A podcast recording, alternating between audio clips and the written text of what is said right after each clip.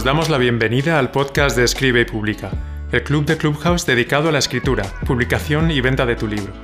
En este podcast encontrarás las salas más interesantes del club.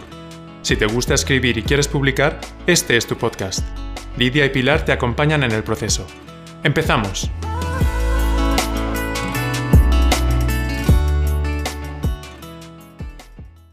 Bienvenidos a todos un viernes más a las salas de Escribe y Publica, en la que hablamos de todo el proceso de escritura y publicación y venta de nuestros libros, ficción o no ficción.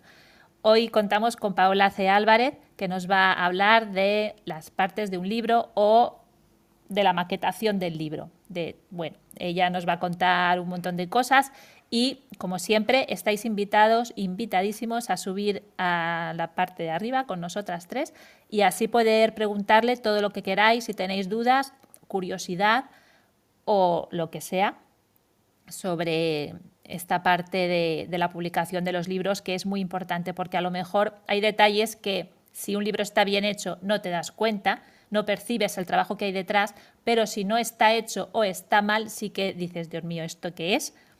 Y bueno, cosillas un tanto extrañas que pueden ocurrir. Así que nada, eh, aquí os presento a Paola, que ya la conocéis de otras veces. Bienvenida. Gracias, Pilar. Efectivamente, como dice, mm, cuando estás leyendo un libro, a veces mm, cuando estás leyendo Mm, ves que algo no funciona y no sabes qué es, y puede ser mm, porque no esté bien maquetado, que parece a lo mejor una cosa absurda o menos importante, y sin embargo también una parte fundamental de lo que es la, publicación de un libro y, de todo lo que conlleva. ¿no? Así que yo esta mañana pues voy a hablaros de, pues, de cuáles son las partes de un libro, en qué consiste el diseño editorial, las características de la maquetación digital y del libro impreso, que no son iguales, y por último hablaré un poco de qué es la corrección de galerada. Así que si os parece, pues vamos a empezar con lo que son mm, las partes de un libro. Y voy a empezar por la cubierta, porque aunque estamos muy familiarizados con los términos portada y contraportada mm, y se usan de forma muy generalizada, estos términos no son adecuados para referirnos a la parte externa de un libro, sino que la parte mm, externa, la primera imagen que tenemos del libro es la cubierta y la parte trasera se llama contracubierta, ¿vale? Así que empezad a acostumbraros a utilizar los términos apropiados. Después de la cubierta nos encontramos con las primeras páginas en blanco, que son las páginas de cortesía. A continuación de las páginas de cortesía se encuentra la portadilla. La portadilla es la primera página con texto que hay tras abrir un libro y suele tener solamente lo que es el título de la obra. En autopublicación es raro que esta página se, se utilice y directamente se suele pasar a la portada, que la portada es la página interna del libro en la que aparece en el título el nombre de la autora y el sello editorial si lo hay o el logotipo de la autora si lo tiene. Y a continuación de la portada iría la página legal, que es pues, donde se reflejan los datos de edición y publicación de la obra, mm, además de los derechos de registro. Y algunas veces también se colocan los, los, créditos de las imágenes que se han utilizado o de los profesionales que han intervenido en la edición del libro. Y luego ya a partir de aquí pues van las páginas de dedicatoria, etcétera todo este entramado de páginas mm, que, se van a utilizar o dónde se van a ubicar, porque muchas veces alguna autora prefieren poner la página de agradecimiento al principio o, si hay alguna... Mm, algún dato interesante de, la novela también prefieren ponerlo al principio antes que al final, pues todo esto se decide en lo que se llama el plan de páginas que aunque en novela la verdad es que no tiene mucho, mm, no tiene demasiada importancia, porque a fin de cuentas una novela es texto plano y de corrido no suelen tener imágenes ni, ni distintas jerarquías de texto. En publicaciones como pueden ser manuales, revistas o libros con imágenes o ilustraciones, pues sí, sí adquiere pues, mucha importancia. No sé si tenía alguna duda de esto. Si no, yo sigo. Sigue, sigue. Sigue, Pero bueno, es importante que se queden con, las palabras correctas para cuando hablemos de los libros. Muy bien. Bueno, pues lo siguiente que quiero hablar es del diseño editorial porque muchas veces se confunde lo que es el diseño editorial y la maquetación, pero en realidad mm, son servicios independientes, porque el maquetador solo compone el manuscrito sobre el diseño previo. Y de hecho, muchas veces, claro, cuando mm, a mí me llegan la autora y me dicen, quiero que me den presupuesto de maquetación para mi novela. Y claro, a veces dicen, oye, es que es demasiado dinero. Mm, vamos, es que no solo, es que tengo que hacer todo el diseño. y entonces, eh, hay mm, muchas horas detrás, eh, un trabajo importante de decisiones en cuanto a mm, pues, tipo de fuentes, eh, tipografías, cómo van, se van a colocar las cosas, y todo eso son horas de trabajo. Y son horas de trabajo que pues, obviamente hay que pagarlas. Entonces también quiero que, mm, que os quedéis con la, con la idea de que maquetar y diseñar no es lo mismo. El diseño editorial de lo que se encarga es de la forma y de la estética de un libro que aquí también entra por lo que es el diseño interno, aparte de lo que sea el diseño eh, exterior. Para libros digitales, pues este diseño no, no, importa, porque su característica principal es que los libros digitales tienen que ser usables. Pero para libros impresos sí son necesarios varios, parámetros. Además de que mm, es importante que este diseño mm, venga ya predefinido en, en el manuscrito, porque ni el diseñador ni el maquetador tienen por qué leer el libro cuando, cuando están trabajando con él. Entonces, si por ejemplo en el manuscrito no vienen señaladas, pues por ejemplo las conversaciones de WhatsApp o, los espacios mm, para diferenciar el cambio de escena, pues eso luego no va a salir reflejado en la maquetación. Y eso luego va a implicar pues mm, molestias, retrasos, tener que rehacer el trabajo y en fin, y una serie de problemas que se pueden evitar si ya vienen todas esas cosas marcadas en el manuscrito que se entrega al maquetador. Entonces, ¿de qué se encarga el, diseñador, ¿no? el diseñador editorial? Bueno, pues lo primero es el tamaño y el formato del libro. Para ebook da igual, porque bueno, eso ya lo veremos ahora las características del libro digital. Pero bueno, para el libro impreso sí hay que decidirlo. Además, mm, todos estos detallitos que os voy a contar mm, también os sirven para jugar con ellos, mm, porque si vuestra novela es muy, es muy cortita, pues podéis jugar para raspar un poco más de páginas ¿no? y que salga el libro un poquito más, más gordito. También se deciden los márgenes, el interno y el externo, el superior y el inferior, que eso pues, viene, determinado por el grosor del libro o, dónde va a ir ubicada mm, el número de páginas o incluso si queréis encabezado o no. Que mucha gente dice, mm, poner un encabezado con el nombre del autor y el título es absurdo, porque si estás leyendo un libro sabes de quién lo estás leyendo, ¿no? Y que en cada página venga ahí el nombre, pues mm, algunos lo consideran una tontería.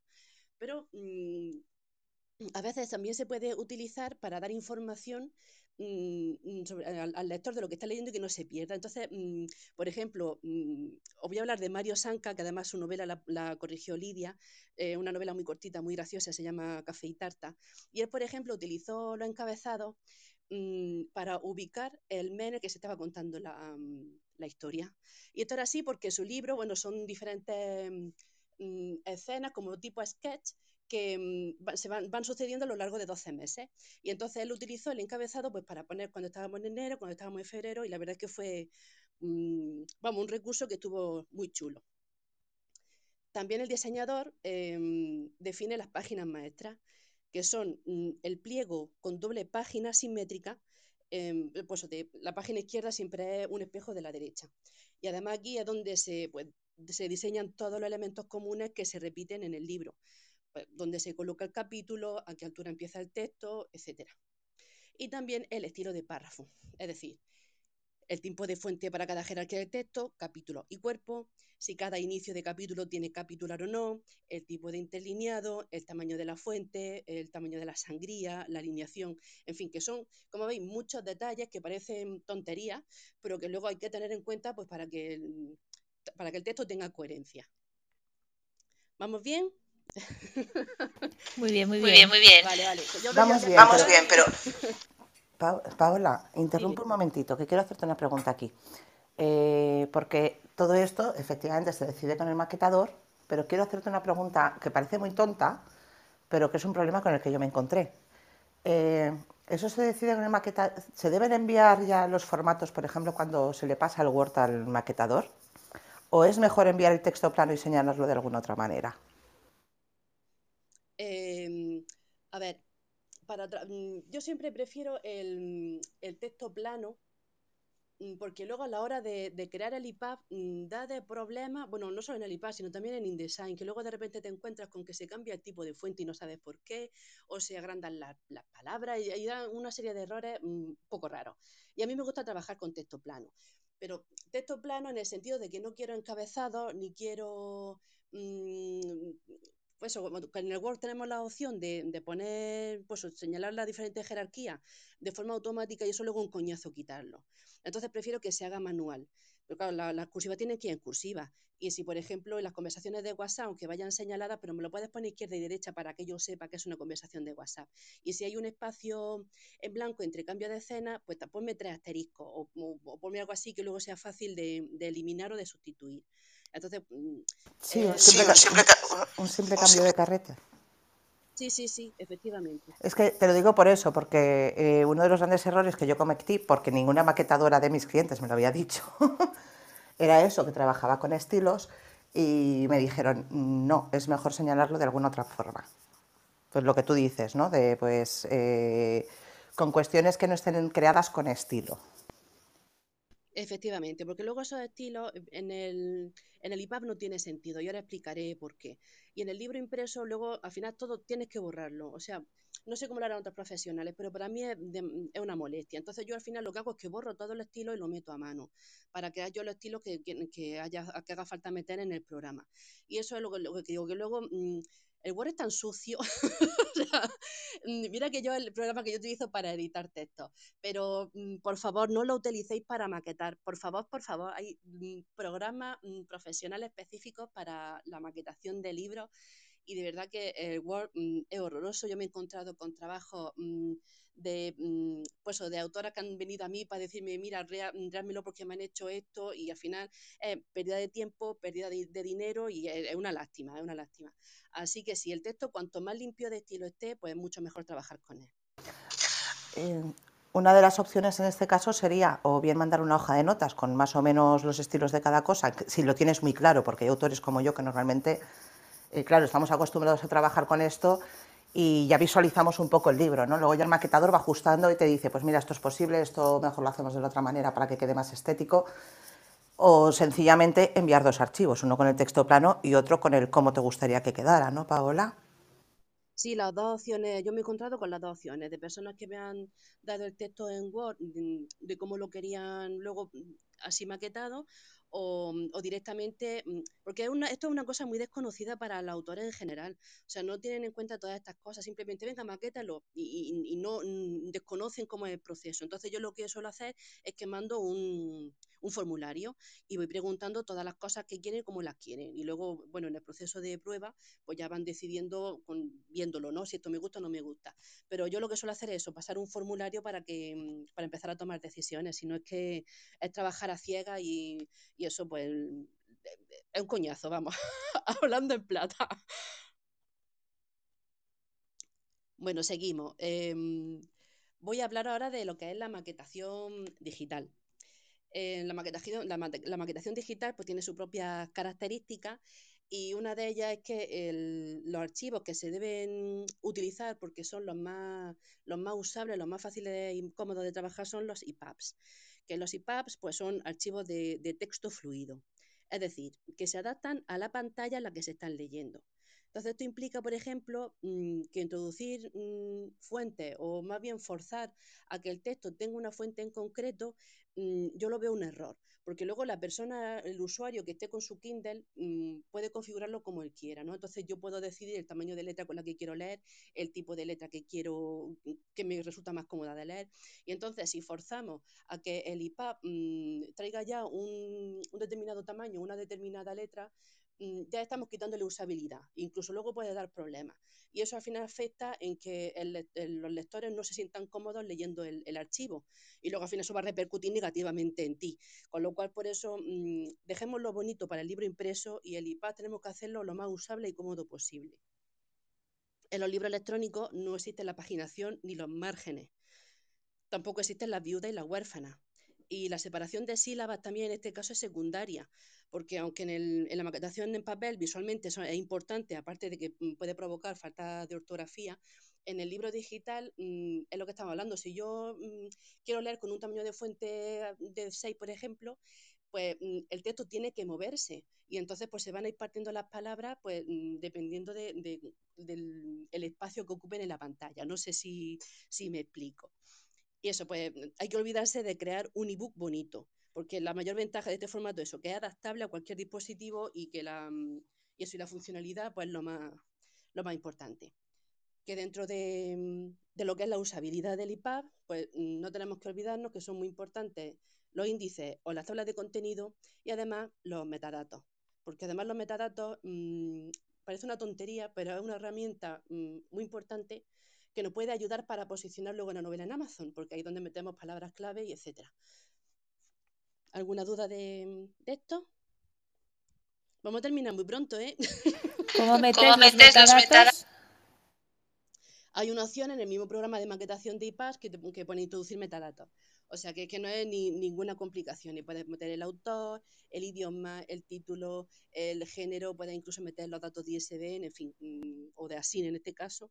Así que ahí es donde mm, hay una opción. En el programa que yo utilizo hay una opción directamente que es mmm, introducir metadatos. O sea que no tiene ninguna, ninguna complicación. Seguimos con... Sí, sí, sí, sí, sigue. Ya preguntamos más adelante. Yo tengo algunas cosas anotadas para luego. Si es que si no, yo en cinco minutos ya he acabado. Venga, y exacto, y los que estáis por abajo, subid y comentado, preguntad ahora o al final, cuando queráis. Hola, Raúl. Sí, hola. Eh, yo tenía un par de dudas. Bueno, ahí se lo he mandado a, pa a Paola eh, mensaje, lo de en los programas de edición, si, si aparte de InDesign, si hay programas de software libre. Y luego la otra pregunta relacionada con lo que acaba de decir sobre la, los, video, los, libros digitales. Eh, yo me he dado cuenta que, que, por ejemplo, en Kindle, cuando un libro lo transforman de editorial, que además te cuesta un dinero, eh, la, las imágenes son un desastre, no se adaptan, no, no es como cuando compras un libro en PDF que te sale la réplica igual que la del libro que puedas comprar. Entonces la, las imágenes se quedan ahí como pequeñas, cuando se amplían no tienen resolución. Eso es un problema de la edición, supongo. No, no sé. Sí, sí, sí, Raúl. A ver, mm, normalmente mm, es que lo que hacen es adaptar el PDF al libro digital y eso es una equivocación.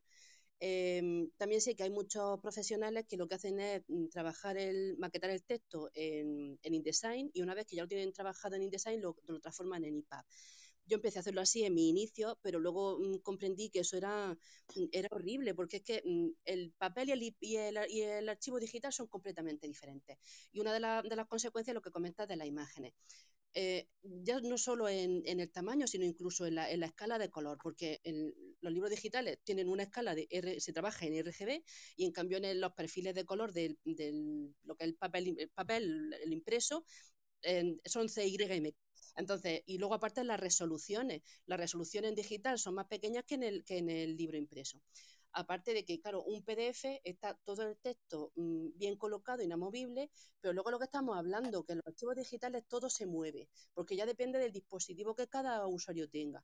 Y cuando mmm, no permite que, mmm, que, el texto se mueva porque lo fuerza, al final pasa la, pues lo que tú estabas comentando, Raúl, que la, las imágenes no salen bien, que los textos mm, están descolocados y la verdad es que Mm, pues es un problema porque al final afecta a, la lectura, que es lo que se trata.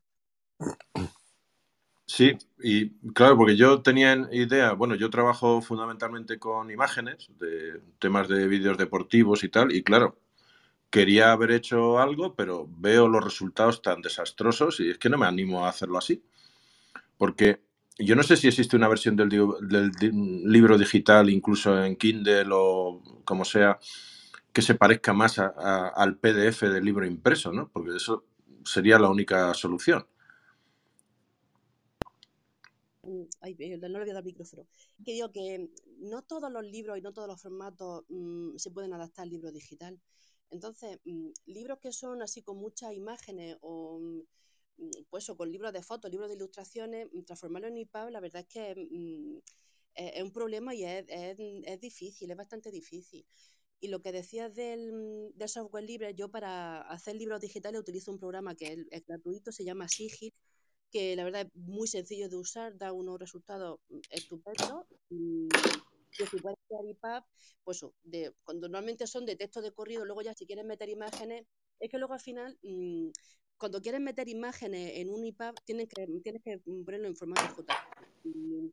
igual que las tablas, si quieres introducir tablas, también tienes que introducirlo en formato JPG porque el, el, mismo IPAD no deja, que, mm, mm, que los formatos que a lo mejor en Word o en PDF se ven bien, luego no lo adapta, no lo adapta. Y entonces hay ahí todavía, supongo que eso tendrán que solucionarlo en algún momento, pero ahora mismo, hoy por hoy, yo no, no he encontrado ninguna solución que no sea, que no sea esa.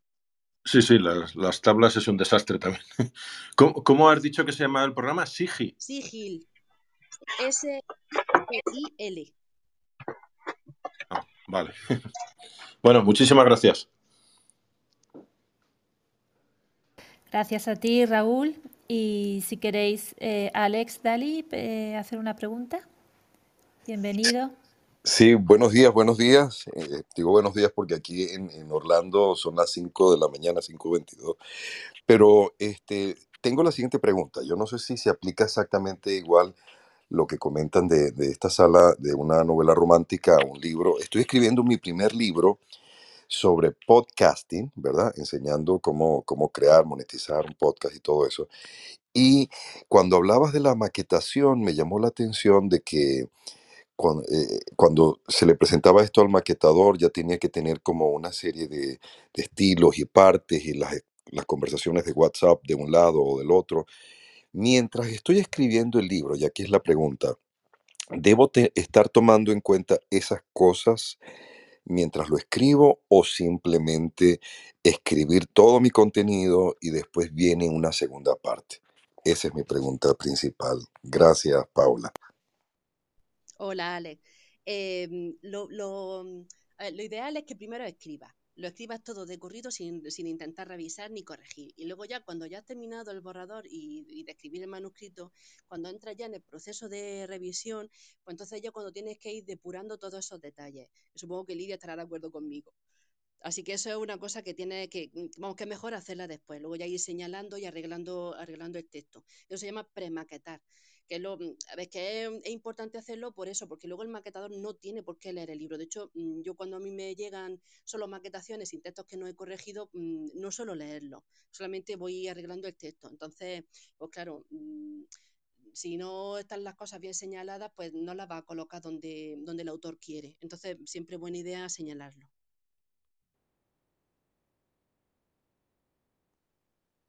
¿Te responde Alex o quieres puntualizar algo. Sí, sí, queda totalmente eh, respondida.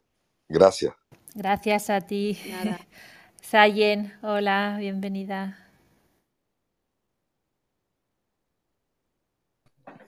Hola, buenas. Mira, eh, yo tenía una pregunta respecto a las tipografías más comunes para utilizar tanto en impreso como en, digital. Eh, ¿Nos podías recomendar alguna? Bueno, es que eso, mm, a ver, yo tengo mis manías, yo tengo mi, tipografía favorita, pero eso es que depende mucho de, también de vuestro gusto personal. Entonces, lo que sí para libro impreso tienen que ser siempre mm, tipografías con serifa, porque siempre ayudan a la lectura. Y bueno, a mí me gusta Bell, me gusta Lora, me gusta Cardo, en fin, que hay varias fuentes que son así como... Mm, a ver, yo soy especialista en novela romántica, entonces parece que tienen como la serifa con, yo qué sé, como si fuesen más, mm, más bonitas, no sé, es una manía mía. Pero vamos, que no mm, que es más bien un gusto personal vuestro. Y bueno, también depende, en el libro digital no tiene importancia, pero en el libro impreso, igual que os decía, por ejemplo, si vuestra novela es cortita y queréis rasparle un poco más de páginas, pues podéis, en vez de utilizar un tamaño de 6 x 9, pues utilizar un tamaño 5 por, 8. Y lo mismo pasa con el tipo de fuente. Hay fuentes como, por ejemplo, la que he comentado, Bell, MT, que son, mm, tienen los caracteres, son eh, ocupan, eh, a ver, el número de caracteres por línea es menor que otro tipo de fuente, como puede ser la mm, book antigua, por ejemplo, que los caracteres por línea em, son mayores.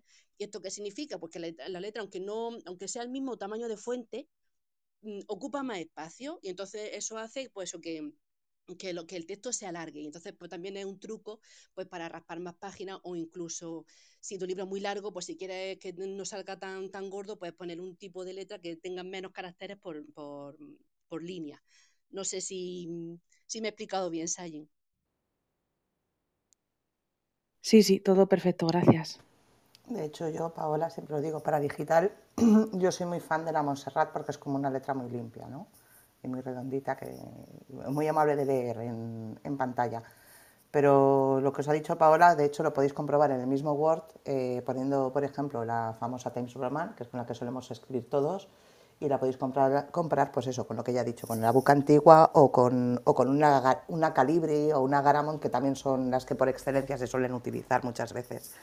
Y veréis que efectivamente el número de páginas aumenta o se reduce con el, con el mismo tamaño de letra.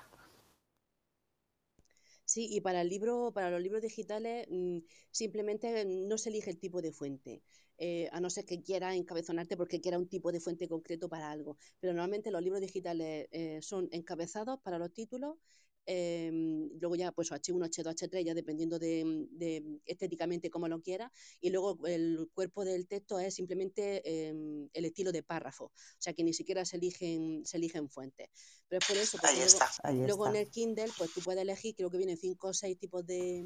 Creo que estaban cinco Creo que estaban cinco ahora bueno, pues eso, que tienes, tienes variedad de, elegir. Entonces, si no te gusta un tipo determinado, pues elige otro. Entonces, eso ya es decisión del usuario. Y por eso tenemos que facilitar que, mm, pues que, pueda mm, leer como, como más, más cómodo le resulte a, los lectores. No sé si tenéis más preguntas o sigo hablando de las características de la maquetación en papel. Sigue, sigue. Sigue, sigue. Venga, pues continuamos. Bueno, pues mm, con respecto a la maquetación en papel, pues la primera decisión que tenemos que tomar es el tamaño del libro, que son, los más comunes son 6x9 eh, y 5x5 por 8x5. Em, al contrario que en un libro electrónico, aquí sí tenemos que diseñar las páginas, que es lo que hablaba al principio, ¿no? Si queremos encabezados, ¿dónde vamos a colocar el número de páginas? Eh, tener en cuenta los márgenes externos e internos, que eso también parece una tontería, pero yo me he encontrado con libros de editorial que cuando voy a coger el libro, el, dedo pulgar me está tapando parte del, texto y pues, es molesto. Entonces, también hay que tener en cuenta que hay que dejar el espacio suficiente para que mm, puedas leer cómodamente sin tener que apartar la mano, ¿no? Em, pues en el libro físico, además, también es habitual pues, colocar las páginas de cortesía eh, y eso, y todo lo que hemos hablado del plan de página, ¿no? la portadilla, la portada, la página legal, que son las más comunes, y luego pues, pues los agradecimientos, etcétera. Aquí también, pues lo que he comentado, que se puede jugar con la fuente tipográfica, pues aparte de mm, mm, estéticamente cambiar el aspecto visual del libro, hacerlo más atractivo, pues también para que el cuerpo del texto pues pues que ocupe más o menos espacio según si queremos mm, que ocupar más páginas o menos páginas. Eh, luego también la viuda y la huérfana. La viuda y la huérfana, o sea, las viudas eh, son aquellas líneas que quedan solas al final de un párrafo al principio de la página. Y las huérfanas son aquellas líneas que quedan solas al principio de un párrafo al final de la página. ¿Vale? En el libro impreso mm, es importante eliminarlas porque visualmente pues, quedan horribles, la verdad. Eh, y otro aspecto también relacionado con esto son las líneas cortas. Las líneas cortas son aquellas que ocupan menos espacio de la sangría de, párrafo, o sea, eh, al final de un párrafo, si la última palabra es más corta que el espacio de la sangría del, párrafo siguiente, pues eso que queda bastante feo visualmente. Aunque bueno, también es cierto que a veces son muy difíciles de evitar y bueno, si se cuela alguna es porque no queda más remedio. También lo que comentaba antes de la maquetación digital, la partición de palabra da igual porque depende de la configuración del dispositivo donde se lea, pero en el formato físico sí hay que controlar pues, que, las, que las palabras no se partan por donde no deben y así pues no introducir errata. Eh, también hay que comprobar que las rayas de diálogo no queden sueltas a principio o a final de renglón, que eso también es algo que he visto en muchos libros mm, publicados, tanto de autopublicados como de editorial. Y también una cosa a revisar pues son las calles, que son las líneas blancas que se forman cuando el espacio entre palabras en varias líneas consecutivas pues coincide, ¿no? Y entonces se ve ahí como un renglón blanco que queda también visualmente pues bastante feo. Creo, Paola, que, es un buen momento para recordar que las rayas de diálogo no son los guiones, por si alguien todavía no lo sabe. Sí, por favor que luego llegan con guiones y madre mía para maquetar no eso. No guiones, sino también con viñetas, eso es la muerte del corrector. Mm, Lidia estará de acuerdo conmigo, lo sé. Totalmente, totalmente. Es, lo peor, lo peor que no, podemos encontrar. Seis viñetas. No uséis viñetas, no. Y eso, y, la, y las rayas de diálogo eh, no son las rayitas del teclado, sino que esos son los guiones, eso es lo que se utilizan para mm, unir palabras o lo que queráis. Pero la, la, para mm, señalar los diálogos es la raya, que eso bien con el teclado a 0151 en Windows o bien la buscáis en símbolos para ir mm, insertándola, ¿vale? O sea que incluso, podéis, hacer, Si sabéis que no tenéis eh, palabras separadas por, por guiones, eh, incluso podéis utilizar un buscar reemplazar, que no hay ningún problema. Lo de la separación de guiones, además, es, mm, es curioso porque en, el Kindle, que yo, bueno, siempre cuando siempre hago la prueba antes de, terminar el trabajo y enviarlo, siempre pues, hago las comprobaciones oportunas. Y es curioso porque mm, dependiendo del formato, si es móvil o es iPad, em, em, no sé si ocurrirá también a vosotras, en mi Kindle a veces se parten las palabras y otras veces no. Y, o sea que también depende mm, ya no solo del trabajo que tú hagas, sino luego cómo lo adapte Amazon para publicar el libro. O sea que es que hay un montón de factores algunas veces mm, incontrolables, la verdad. Yo voy a hacer, aquí, una preguntilla porque eh, pertenece más a la maquetación. Eh, ¿Cómo conseguimos que las rayas vayan donde tienen que ir y no se nos queden colgadas en la línea de arriba? ¿Qué truco utilizas, Paola? Eso se hace con el, con el tracking y kerning del... En, en, InDesign hay una, una, opción que, bueno, eso, las palabrejas están en inglés, que eso lo que hace es mm, acortar o ensanchar el espacio entre letras, entre caracteres. Entonces, no hay que abusar de eso porque si dejas demasiado espacio se ven ahí súper raras las palabras, luego ahí súper separadas, y si, y si lo haces demasiado estrecho, pues se ven como apelotonadas, ¿no? Entonces, siempre hay un margen en el que se puede trabajar cómodamente para que no se note en el texto y es, la única opción que tenemos. Em, eso o intentar mm, hablar con el autor para que reescriba el diálogo. Mm, son las herramientas que tenemos, que son los, truquillos, ¿no? Mm, agrandar o ensanchar el, tracking para eso, para que los guiones, las rayas, pues vayan siempre pegadas a, la palabra que corresponde, no se queden ahí colgando. Esto, para, que para que eh, mandáis eh, muchas veces los Words a, concursos y demás, que normalmente les dais formatos básicos para que no suceda, eh, es lo que se llama interletraje en Word, ¿vale? Esa palabra que, esas palabras que ha dicho Paola, de tracking y kerning, corresponden al interletraje. En el tamaño de fuente, normal, creo que, creo que sí, es en fuente. En, en, fuente normalmente tenéis dos pestañitas. En la primera, pues eso, le dais el tamaño de fuente y demás. Y en la segunda tenéis unos extras. Y esto se trabaja con el interretraje, ¿no? que se puede separar un poquito más, un poquito menos. Lo digo por eso, porque sé que hay gente que cuando enviáis a concursos o a la editorial, que normalmente mandáis un manuscrito en Word, para, para, trabajar ese detallito lo podéis hacer así. Sí, eh, yo es que el del Word la verdad es que lo básico. Solo utilizo lo básico. Bueno, pues ya lo último de lo que quería hablaros yo esta mañana es de la, mm, de la corrección de pruebas o galerada, eh, que bueno, Lidia, échame una mano si ves que, me como algo. Sí, de hecho, la, sala de la semana que viene iba a ser de esto, pero la cambiaremos, ¿vale? Porque Paola lo está explicando muy bien, así que lo que tú quieras, Paola. Aquí hacemos las, las, las puntillitas que hagan falta. no, son cuatro cositas que además ya he comentado, o sea que que simplemente pues, para que sepáis que son las, corrección de, las correcciones de galeradas, que mucha gente cuando escucha el término se queda así como, ¿qué? ¿De qué me está hablando? Hay otro tipo de corrección que no sea la, ortográfica y eso, para por lo menos que, os vaya sonando el concepto.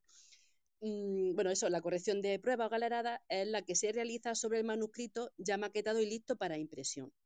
Me consta que este documento rara vez se envía a los autores a no ser que esto lo pidan. Eh, me refiero cuando, cuando publicáis con editoriales. Así que pedidlo siempre. Que no pongan excusas. Eh, que no digan que es que el libro ya está mandado a la imprenta. Da igual. O sea, mm, eh, tenéis derecho a verlo. Eh, porque luego pasan cosas, mm, como no sé si lo habréis visto, porque bueno, lo han sacado en todas partes, en Instagram, yo lo he visto en todas partes, vamos. A, una autora de, Arlequín le, pasó que en su, además en su libro impreso, mm, en mitad del texto salió un cacho de, de, email, un trozo de, email que se había colado en, mitad del libro. Mm, eh, a ver, eso es porque nadie lo ha leído después de que ya estaba el texto preparado para imprimir. porque es rarísimo que cuando en un PDF de repente aparezca ahí un trozo de, de un correo electrónico. Yo no me quiero imaginar el disgusto de la autora cuando, cuando le dijeron eso, cuando se lo encontró en las redes sociales. Así que son cosas que se pueden evitar muy fácilmente. Que sé que volver a leer la novela 80 veces después de, haberla terminado, yo sé que es muy coñazo y que ya estáis ya harto de vuestros personajes y de la historia y de todo. Pero de verdad que es el último paso, que no cuesta nada hacer ese esfuerzo y bueno, para por lo menos aseguraros que todo sale correctamente. Si publicáis con editorial para que detectéis fallos, como conozco compañeras que le, han que le ha pasado, de a lo mejor había mm, alguna imagen o tipo, mm, tipo nota o tipo WhatsApp, lo que sea, que a lo mejor tenía que ir colocado en, una posición concreta del libro y encontrársela a lo mejor en otro lugar, mm, pues haciendo spoiler, adelantando acontecimientos, en fin, un desastre, un desastre.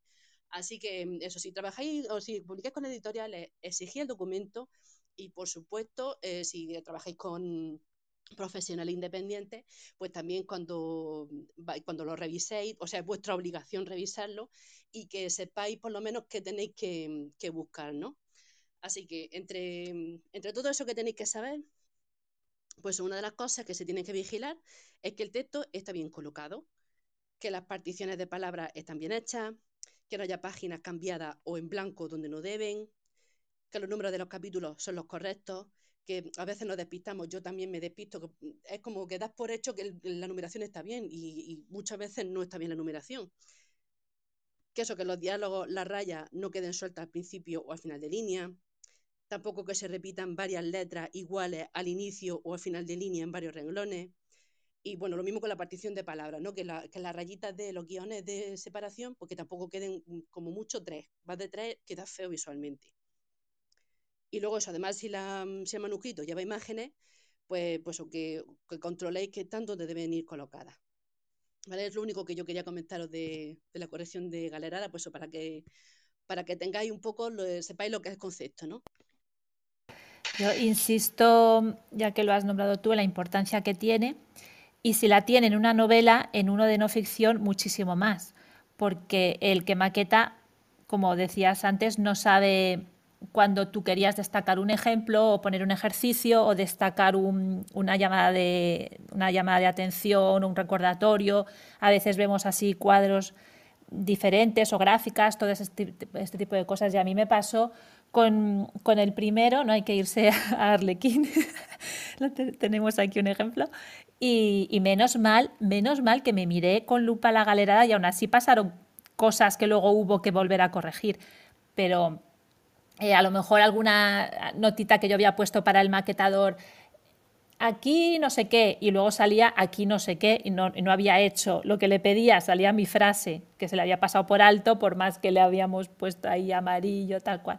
Entonces es súper importante porque, porque el maquetador también, y bueno, y la maquetadora en este caso, también eh, llega un momento que están cansados de, eh, de leer, de mirar y se les puede pasar cualquier cosa. Y luego que una cosa importante también es que tú lo ves en el texto, en tu pantalla, una y otra vez, una y otra vez, y estás siempre viendo lo mismo. Y algo tan sencillo como cambiar el formato y verlo ya en eh, cómo quedaría en el libro, y de pronto te lo pones en el Kindle o, lo imprimes en papel si va a ser texto, lo que sea, la manera que lo hagas para ver las galeradas, y te saltan cosas que dices, pero si esto, esto estaba bien, y vas a tu texto original y ves que no, que estaba mal, pero se te había pasado. Lo has mirado mil, veces y mil veces que se te ha pasado. Entonces, eh, por insistir un poco en esto, porque es verdad que, se hace poco y, yo creo que cada vez menos, y cuando lo comentas, y dices, bueno, eso y eso qué es. Y vamos, todo lo que ha dicho Paola. Así que con mi comentario solo para reforzar que no dejéis de hacerlo, que es, muy importante y total que te va a llevar unos días más, bueno, pues lo incluyes en tu planning, y, pero no os lo saltéis. Y aún así os voy a decir una cosa, en cuanto abréis el libro, plas, veréis algo. eso, es, eso es casi casi como, como una especie de norma, ¿no? Es un, ya eres autor, acabas de abrir la página, el libro por cualquier página y te aparece pues eso, que te falta una cursiva o la típica errata, ¿verdad, Paola? es casi como un bautizo. Eso es que, mira, en, uno de mis primeros congresos que, fui como autora, una, editora que había por allí se puso a decir, allí en vuelta de pie, a decir que las novelas que publicaba en su editorial no tenían ni una sola errata. Yo no sabía dónde meterme, porque además la conocía. Digo, es, es imposible, imposible que un libro no tenga una errata. Es que es imposible, porque a pesar de todos los, de todos los profesionales mm, que la leen, la cantidad de manos por la que suele pasar si seguía el proceso... Mm, lógico y para que vuestra novela tenga calidad. Al final siempre se cuelan cosas. Y es lo que dice, que cuando ya tiene el libro en, la mano y va a abrirlo tan contenta y de repente, sí, es que además siempre lo abres por la página donde está el error. O sea, esa es mm, la anécdota obligatoria que, por la que pasamos todas. Y sí, lo que, lo que decía Pilar, mm, por eso yo cuando yo corrijo y también tengo que maquetar la novela, para mí lo primero que hago Mm, cuando ya está el proceso de corrección terminado, es limpiar, limpiar absolutamente pues, de, de todos los cambios que hayan quedado sin aceptar, limpiar todos los comentarios que se hayan quedado porque, y preparar el texto para luego pasar la maquetación por lo que dice, porque luego pues se cuelan, se cuelan esas cosillas de mensajes o de comentarios que no, que se han quedado ahí olvidados en el, en el, en el archivo y que luego al final pues se quedan reflejados en la, en la maquetación. Y luego, y si además, si la maquetación la hace una persona diferente a, la que ha corregido, que bueno, es lo que suele ser habitual, pues claro, esa persona no lee el texto, pues no se da cuenta. Así que por eso mm, hacer el último esfuerzo para, de revisión mm, no cuesta ningún trabajo, porque así luego mm, os evitáis dolores de cabeza y disgustos. Y es importante también, volviendo a la no ficción, cómo quedan las imágenes y los gráficos, porque a lo mejor tú en tu pantalla lo ves ideal y, luego cuando va a salir a impresión no tiene la calidad suficiente que necesita para que se vea bien. Entonces eso también lo vas a ver en las galeradas. Y te quería preguntar respecto a las notas, eh, ¿es preferible poner notas a pie de página o todas al final del texto de la obra? Es que eso, si la pones al final, mm, ya tiene que interesarte mucho. Mm, lo que, lo que ahora me refiero. La anotación que pone el autor en una palabra, en una expresión concreto, para irte para dejar de leer e irte al final a buscar la, la nota. Entonces, y además cuando, cuando son, sobre todo cuando son datos y cosas de esas. Y si son eh, traducciones, porque se haya utilizado expresiones o palabras en otro idioma y no sabes lo que significa, te lo ponen al final de la página, pues siempre es más cómodo bajar la vista mm, y, leerlo directamente, ¿no? Que visualmente queda feo, pues, pues, sí, a mí no me gustan las notas al pie, no me gustan. Mm, que a veces son necesarias, pues también. Y yo he puesto a elegir, pues siempre prefiero que se quede un poquito más feo, pero que sea más cómodo para los lectores mm, localizar dónde está la nota, que no tenés que dejar de leer y al final. Eso pasa en el libro, eso puedes decidirlo en el libro impreso, pero en el libro digital, por ejemplo, no. En el libro digital, como no hay paginación, no puedes decidir poner nada al final de la página.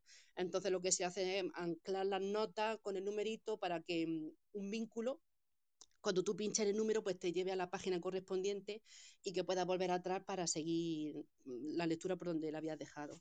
O sea que, también cada sistema pues tiene su, pues, sus trucos. Y lo que decía, sí, no, también decir lo que decía de, imprimir. Eh, sí, mm, además es que mm, siempre es buena idea, aunque yo como maquetadora, siempre cuando se utilizan Em, separadores con forma de imagen o se ponen detalles al inicio del capítulo, siempre, siempre lo imprimo en casa mm, para asegurarme de que no están piselados, que se ven bien, etcétera, etcétera. O sea que eso también es un paso que, tampoco deberéis saltaros. De hecho, hay un truco para cuando, cuando no hay muchas notas, que es sencillamente pues eso, yo que sé, que habéis puesto un concepto en inglés y hay que explicarlo, ¿no? Si la explicación es cortita, puede ir incluso dentro del texto. Yo es lo que recomiendo normalmente precisamente para evitar las notas, siempre y cuando no sea algo, un inciso demasiado largo, ¿vale? Eh, yo qué sé, pues a lo mejor vais a... Eh, habéis puesto, yo qué sé, eh, no sé, mindfulness, ¿no? Pues se puede poner la definición insertada dentro del texto, corrido, como algo normal y corriente, y luego ya no volver a explicarlo. Son pequeños trucos precisamente para ahorrarnos eh, el exceso de notas o que a lo mejor en todo el texto solamente haya una que no viene a cuento, ese tipo de cositas. Sí, también, y de hecho otra cosa que también, además yo lo hice en mi novela, mi última novela, en Tras el largo invierno, eh, hice un glosario, porque mm, yo comprendía que había un montón de tecnicismos, de herramientas, de cosas mm, completamente ajenas a los ciudadanos que no nos dedicamos a buscar el oro allí en, en Alaska. y entonces decidí hacer un glosario con todas esas palabras extrañas Mm, por si alguien tenía curiosidad de, saber a qué me estaba refiriendo en cada momento y así también una forma de, no tener que ir poniendo notas cada vez que salía un, tecnicismo.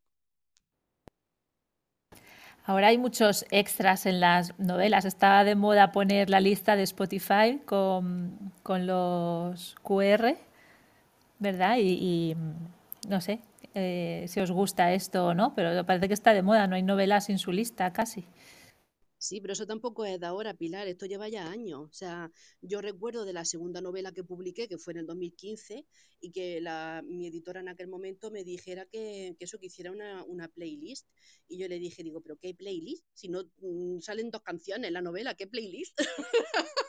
Era una cosa que, ya se llevaba ya hace bastante años. O sea que sí, sí, yo en los libros digitales mm, sí le encuentro sentido a a poner enlaces, a poner que puedas escuchar la música y todo eso, porque además es que mm, te lo permite.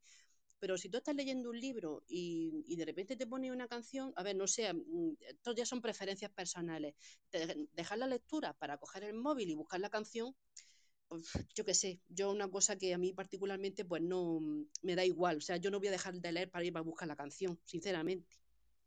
Sí, esto es más para, gente que a lo mejor lee en pantalla, tipo, pues eh, la Kindle lógicamente no nos permite reproducir música, pero a lo mejor en una tablet o quien está acostumbrado a leer en la pantalla del ordenador, que hay gente que también, ¿vale? Pues eh, puede ser útil, pero a mí me pasa como a Paola. O sea, lo de ponerme el móvil adrede solo para ir escuchando la música mientras estoy leyendo va a ser que no. Pero vamos, que, que, la gente, que hay mucha gente que lo hace y lo disfruta muchísimo, ¿eh? Sí, sí, si tienes la posibilidad de, de introducirlo en, en tu libro digital, hazlo. O sea, mm, yo me he encontrado con novelas que tenían la misma lista de canciones chulísimas y yo recomendé a la autora, mira, al final de la novela o si quiere al inicio, pues puedes ir escuchando estas, mm, estas canciones a lo largo de, la lectura y poner listado al principio y al final, pero porque hay novelas que sí lo piden y sobre todo pues en los libros digitales que mucha gente también lee en el móvil y a lo mejor le resulta más cómodo pinchar el enlace y que directamente se vaya a Spotify y escuchar la música mientras estás leyendo. O sea que, supuesto. Yo...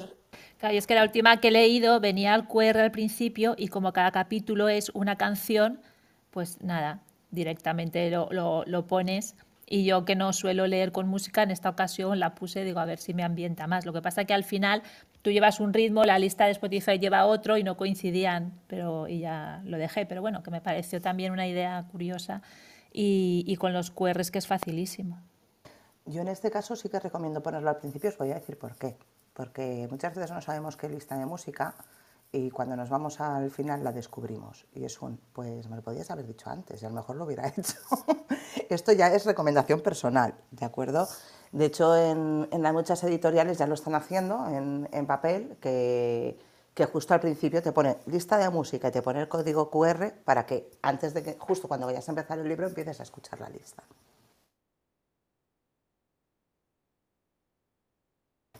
Y dicho esto, preguntas, nos quedan 10 minutitos, veo que acordaos que nos las podéis hacer por el back channel y nosotras las, las, leeremos aquí. Y más que nada para los que estáis trabajando y no podéis ahora mismo subir aquí arriba y sentiros con total libertad, que Paola está aquí para responder. Otra pregunta que se discutía hace poco en un grupo, prólogo sí o no. Pablo, hayas subido. Bienvenido, Pablo.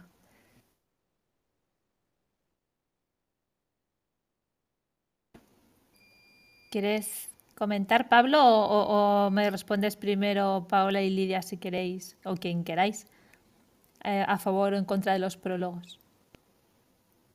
Es que los prólogos se han desvirtuado. En el, a ver, es que realmente un, eh, novela, que es lo que la mayoría trabajamos, siempre hemos utilizado el prólogo y el epílogo para contar algo que sucede mm, en la acción mm, antes de lo que, empiece la, narración en sí y, el, y realmente los prólogos no eran eso, ¿no? Eran como una especie de mm, pues o de invitación o de texto en el que alguna persona invitada pues reflexionaba sobre el texto que se, que se, que se va a leer, ¿no? Que eso suele ser habitual en, los libros de no ficción. Pero en novela, mm, la verdad es que mm, también se utiliza, pero en ese sentido. Y yo, hombre, pues depende. depende. Yo sí lo utilizo. Como autora sí utilizo los prólogos cuando me han hecho falta. Yo también. O sea, que también es una cosa que, mm, por lo, menos en, las lectoras de romántica, que es el género en el que yo me muevo, eh, si no pones un epílogo, mm, o sea, te machacan. O sea, quieren siempre el epílogo. O sea, es raro que haya lectoras que no que les dé igual que haya epílogo, pero la gran mayoría quieren epílogo. Así que mm, siempre por lo menos para contar qué pasa después, ¿no? Aunque ya se intuye, pero por lo menos que ponga unas pinceladas de lo que, de lo que ha pasado o lo que va a pasar. Y, y, eso, y los prólogos, pues ya te, pues, depende de si quieres contar algo relevante o importante mm, que luego tenga importancia a lo largo de, la novela. O sea que yo sí estoy a favor. Pero cuando lo escribe otra persona también es prólogo. Si escribe otra persona presentando tu obra. Sí, sí, claro, es que un prólogo es eso. Lo que pasa es que, claro, al, utilizarlo de, de mm, indebidamente, porque realmente los prólogos que nos encontramos en las novelas mm, un prólogo como parte, como si fuese un capítulo, eh, realmente está mal utilizado y está mal mm, señalizado porque no son prólogos. Los prólogos son eso que comentas, que es cuando em, una persona invitada pues, te, redacta un texto hablando de, lo que se va a encontrar en la lectura. ¿no? Y, pero claro, al final mm, el lenguaje está vivo y también dependiendo del uso que se le dé o de la connotación que, mm, que la gente tenga de eso, pues al final mm, se hace general, ¿no?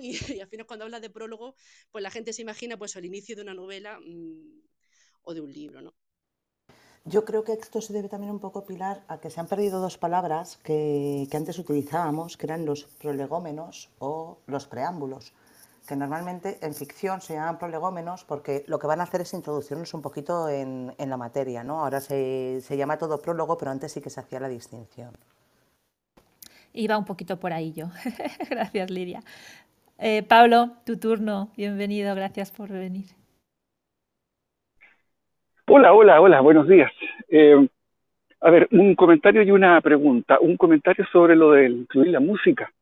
Eh, la verdad es que creo que el concepto que está acá detrás es el de realidad aumentada, el de experiencia aumentada.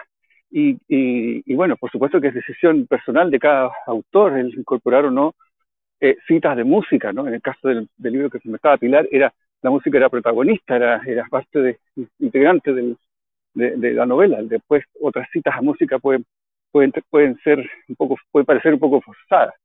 A mí la que, la que se me viene a la mente son las novelas de Murakami, donde sí está poniendo permanentemente canciones que se entrelazan con la, con la historia, y, y si bien no pone un QR, ni, ni digamos, ni, ni la idea es escuchar la música mientras se lee, lo cierto es que eh, eh, forman parte de, de, la historia y luego cuando uno cierra el libro puede ir y, y, recordar esa historia mientras escucha la música en otro momento de su día.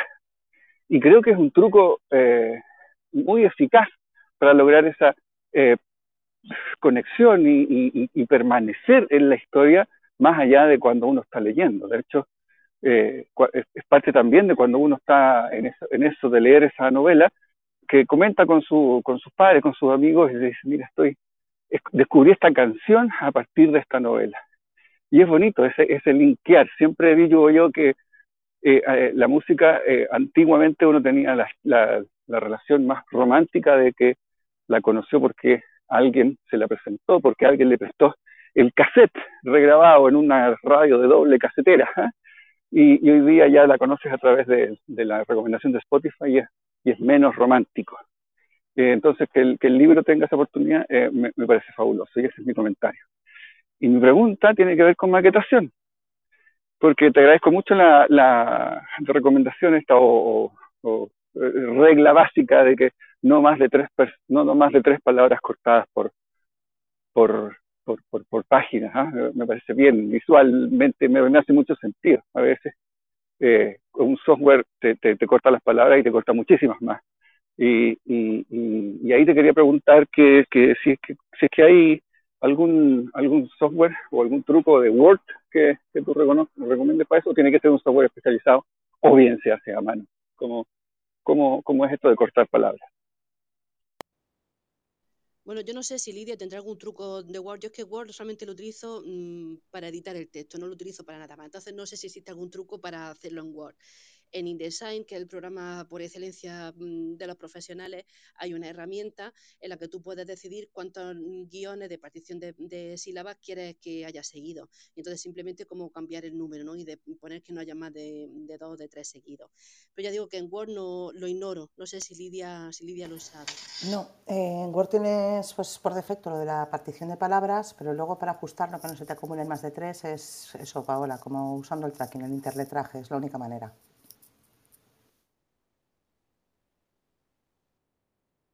No sé si con esto he respondido, Pablo. Eh, o sea, lo tienes que eh, ajustar tú manualmente. Eh, es, eso es, o sea, hay un seteo, hay un seteo global y luego ya, sí que no menos, tengo que ir personalmente haciendo un truco, por cada palabra se le hace algo, me parece, con un control algo. Sí, mira, eso está en, en, fuentes, ¿vale? se te abre la ventanita y en la segunda pestaña eh, te pone interletraje y ahí puedes decidir. Uno de los truquitos es, si vais a coger solo la palabra solo, únicamente, os va a mover muy poquito. Entonces el truco es que a lo mejor eh, cojáis toda la frase o incluso dos o tres, dependiendo de cómo veáis que va quedando, ¿vale? Para intentar no ponerlo más de 0,1 o 0,2, porque con 0,3 se queda o muy pegado o muy separado, según, según extendáis o, o reduzcáis el interletraje, ¿de acuerdo? Entonces, uno de los truquitos que, yo suelo emplear si hay que hacer una maquetación básica en Word para lo que sea, pues lo que os decía antes, ¿no? por ejemplo, para presentar los concursos, es precisamente esa. en vez de coger solo la palabra o la frase, pues os vais un poquito más arriba en el párrafo y decís, pues a partir de aquí, y vais haciendo la prueba. Pero no hay otra forma de hacerlo. Pero hoy, por hoy no. Ya, ya, ya te, ya te sigo. Muchas gracias. Buenos días. Gracias a ti, Pablo. Y como veis, estamos ya cerca de las 12. Si hay alguna pregunta ya de última hora, que sería la última, y si no, no sé si Paula quieres hacer un resumen muy muy breve sobre, por ejemplo, las partes del libro para los que se han incorporado más tarde. De todas maneras, eh, que sepáis que la sala se queda grabada en los replies, podéis volver cuando queráis a escucharla y, y dentro de unos días la transformaremos también en podcast para que no perdáis toda esta información que me parece súper útil. Yo, si quieres, tenía aquí apuntado una serie de, mm, de tecnicismos, que yo sé que luego esto siempre genera muchas dudas porque no sabes los tamaños, los formatos, las resoluciones, así que si queréis, coged papel y lápiz, ¿vale? y empezad a apuntar. a ver, el libro, eh, o sea, la, la, cubierta para el libro digital para Amazon tiene que medir 2500 por 1600 en píxeles, ¿vale? Y el formato tiene que ser JPG. La imagen interna de un EPUB tienen que ir en PNG, JPG o TIFF, en color RGB y con una resolución mínima de 150 ppp, eh, que son píxeles por pulgada. En papel, la resolución debe ser de 300 eh, píxeles por pulgada como mínimo. Y el perfil del color tiene que ser eh, CYMK. Y ten en cuenta que no pueden pesar más de 50 megas porque si no Amazon no lo echa para atrás. ¿Vale? Eso ya para terminar. Perfecto, pues un resumen muy técnico, la última pildorilla. Y, yo creo que si no tenéis nada más que, añadir, eh, podemos volver sobre temas relacionados, más concretos, en futuras salas. Y nada más que agradeceros vuestra presencia hoy aquí, eh, que hayáis subido con vuestras aportaciones y preguntas a Pablo Sayen, Alex Raúl a Lidia y sobre todo Paola, que creo que ha sido muy, muy interesante, que además aclara conceptos que mucha gente confunde y de nuevo se ve que publicar un libro no es algo tan sencillo como algunos deben creer, sino que lleva todo un proceso y un trabajo y muchas horas de dedicación detrás, que hay que ser muy detallista y fijarse bien en, en lo que estás ofreciendo a tu público lector. Muchísimas gracias